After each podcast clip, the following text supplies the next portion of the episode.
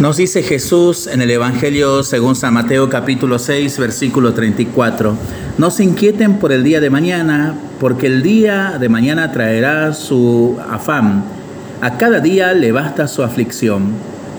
Los accesos hacia la terminal han colapsado y la lluvia justiciera sepulta el calor húmedo, depositándome en el bar dos indiecitos. Fue un error de mi parte no tener en cuenta el recambio vacacional.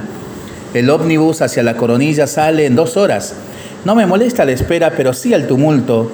El mozo, cordial y expeditivo, me avisa que las berlinesas están recién fritadas. Pido dos y una coca. Igual me quedo con la carta y la repaso con la curiosidad de quien debe quemar tiempo. No deja de sorprenderme el modo ingenioso con el que presentan algunos platos del menú. Me causa gracia y a la vez fabulo que no estaría nada mal instalarse una jornada completa aquí. Comería cualquiera de los platos. Es lo bueno de los bares de estación, todo fresco, noble. Recuerdo el puentecito en la terminal del 12 en Avellaneda, abierto a las 24 horas y su tira de asado de un metro. Pero este también tiene su encanto. Propone café oscuro y bizcochos para el alba, rabas a la romana, crocantes y ligeras, o el canadiense con todo menos el leñador, más allá de la ocurrencia queda claro que los puntos suspensivos cumplen la función de poder cambiar fácilmente los precios escritos con lápiz y ahora para dar rienda suelta a mi divague.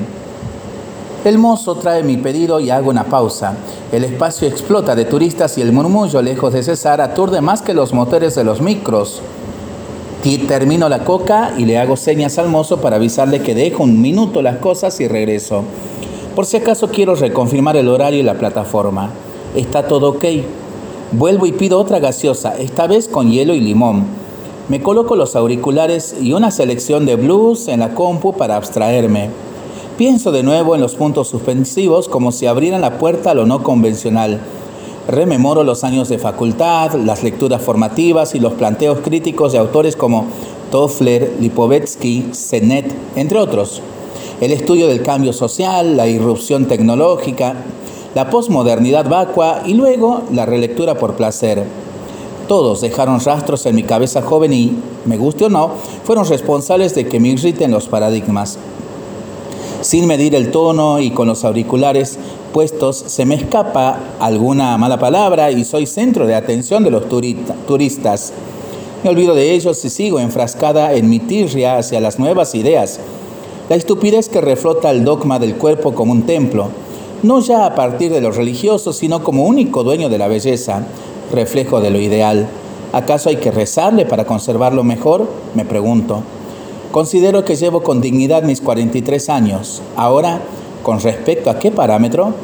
Comparada con, un, con una modelo de tapa, no. Tengo mi cuerpo de segunda categoría, la piel blanca y delatora, muy lechosa como para ocultar las estrías. Mientras lo pienso, me hace gracia que el kiosco que está frente al bar exhiba en la tapa de una revista un mediocre actor cincuentón de moda en Hollywood.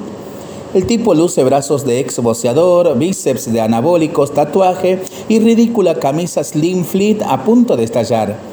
La síntesis perfecta de lo exclusivo y lo masivo. Un registro de las caras que se replican de frases cortas y tan reveladoras como un faf o un lol.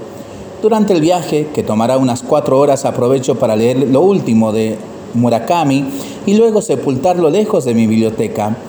Mi compañero de asiento, que me ve tomar notas y busca charla, me pregunta si soy escritora. Sí, claro, les respondo. ¿Cuántos libros? Quiere saberlo como quien pesa bananas. Solo eso le importa, la cantidad nada más. Pienso en responderlo que mi cuerpo es natural, pero evalúo que lo complicaría con el sarcasmo. Unas nubes misericordiosas se apiadan de mí al llegar y, atemperan el calor esperable de un 15 de enero al mediodía.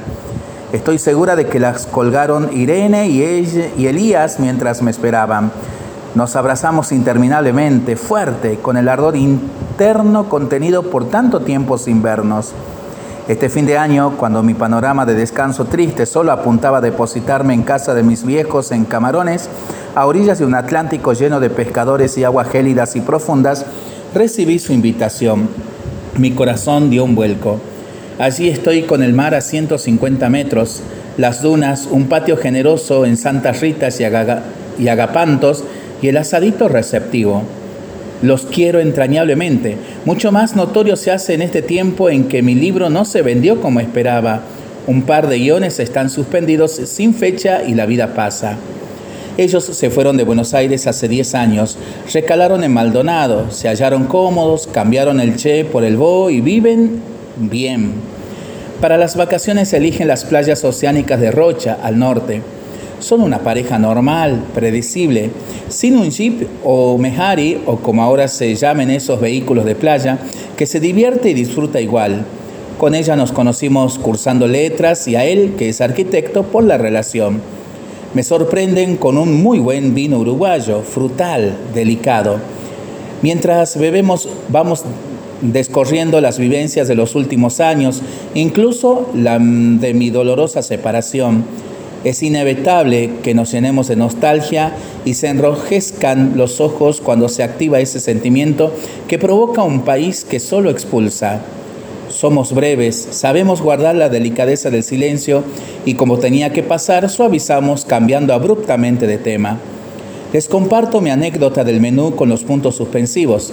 Ambos ríen, pero es él quien se atreve a ir más allá y tomar la delantera. El contraste entre juventud y vejez se vuelve inevitable. Los tres nos sentimos grandes para comprender ciertas cosas. A los chicos de hoy, Marga querida, aparte de las lógicas diferencias de la sangre y la crianza, nada los atrapa más allá de lo inmediato. No se enroscan, solo se interesan por el flujo porque el ingreso les alcance. Una especie de no future con onda, me dice. Yo casi un cincuentón opté por entenderlos. Las revoluciones pertenecen al pasado. Ahora que lo decís, suena interesante, dije. Nunca lo había visto de este modo. Me gusta la figura, pero entonces, ¿por qué nos nos jode. Cada uno juzga según un punto de vista, irrumpe Irene. Él es más comprensivo.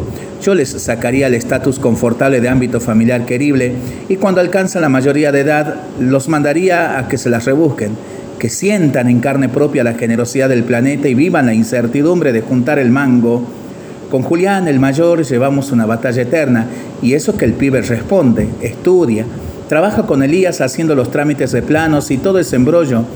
Pero atendé lo que te voy a contar sobre un amigo de él.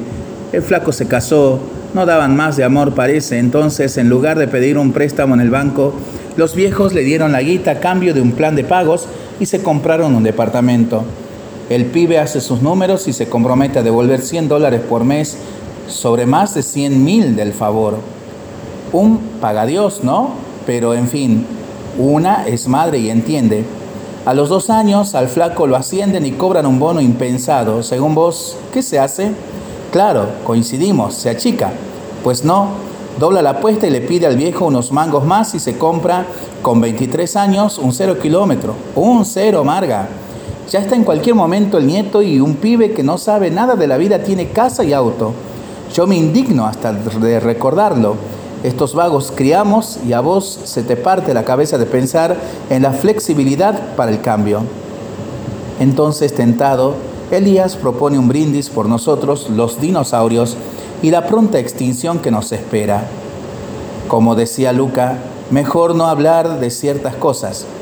Contagiadas nos sumamos. Yo con no sé lo que quiero, pero lo quiero ya, y su mujer retruca, somos unos viejos vinagres y le hacemos lugar a una segunda botella. Esa noche dormí plácidamente, como hace tiempo no ocurre. Siento que alguien me arropa, olvido lo del cáncer, no se lo diré. Durante los días que voy a pasar en su casa mi cuerpo no trajinará nuevos dolores que me delaten. Ellos, el lugar, todo está bien. Celebro la decisión de hacerles esa visita ya que, más allá de los dinosaurios, las formas de vida, más allá de los discursos, las formas de vida y los porvenires, su compañía me devuelve la vida a un primer plano. Lindo relato y testimonio para pensarlo y para rezarlo en familia y, y entre amigos. Mientras lo hacemos, pedimos al Señor su bendición, le seguimos pidiendo por nuestras intenciones y nosotros responsablemente nos cuidamos y nos comprometemos a ser verdaderos instrumentos de paz. Que el Señor nos bendiga en el nombre del Padre, del Hijo y del Espíritu Santo. Amén.